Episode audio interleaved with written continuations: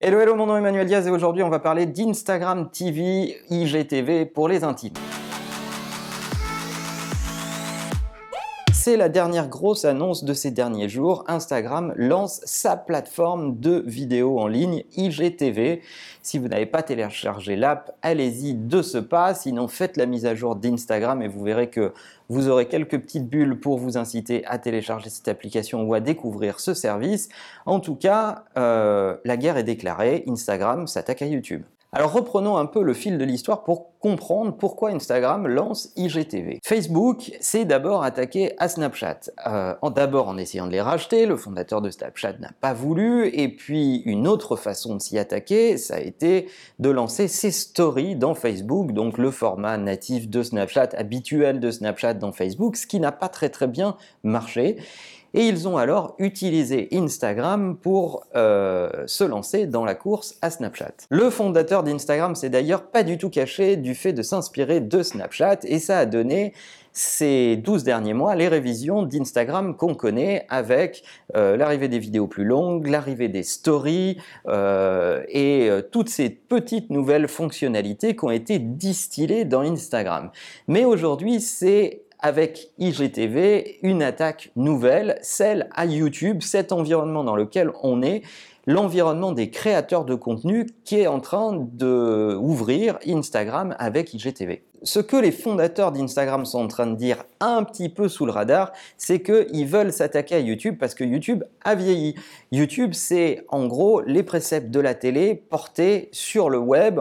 Euh, je te permets de fabriquer ton propre contenu et de le diffuser massivement. C'est les préceptes de la télévision. Sauf que ce qui est en train de noter Instagram en ce moment, c'est qu'il y a une nouvelle génération de créateurs de contenu qui sont mobile first. Et d'ailleurs, IGTV, c'est du vertical content. Tiens donc, ça vous dit rien du tout ça, le vertical content? Oui, c'était un des préceptes de Snapchat qui disait que vous pouvez connaître l'âge des participants à une réunion quand vous les regardez faire une photo. S'ils font la photo comme ça, c'est qu'ils sont vieux. S'ils font la photo comme ça, c'est qu'ils sont jeunes.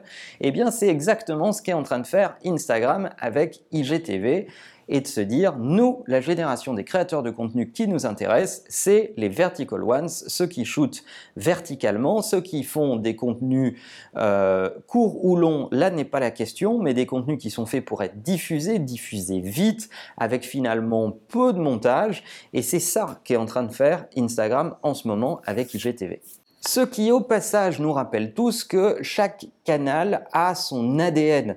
Évidemment que IGTV va trouver une place, j'en suis certain, et je crois beaucoup euh, au potentiel de ce qu'est en train de faire Instagram. YouTube ne va pas mourir pour autant, mais ce qui est en train de se passer, c'est qu'il y a différentes audiences pour différents canaux. Et c'est exactement ce qui existait avec Twitter, Instagram, Facebook, Snapchat et tous les canaux sociaux Simplement, ça va demander aux marques de respecter l'ADN de chaque canal parce que vous n'allez pas pouvoir prendre une production télé, la remonter rapidement dans un format court et la balancer online comme vous pouviez le faire sur YouTube.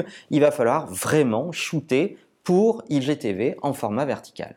Donc oui, la segmentation n'aura plus lieu que par client, elle aura aussi lieu par canal. Et ça tombe bien, puisqu'Instagram ne semble pas les seuls à croire à ça.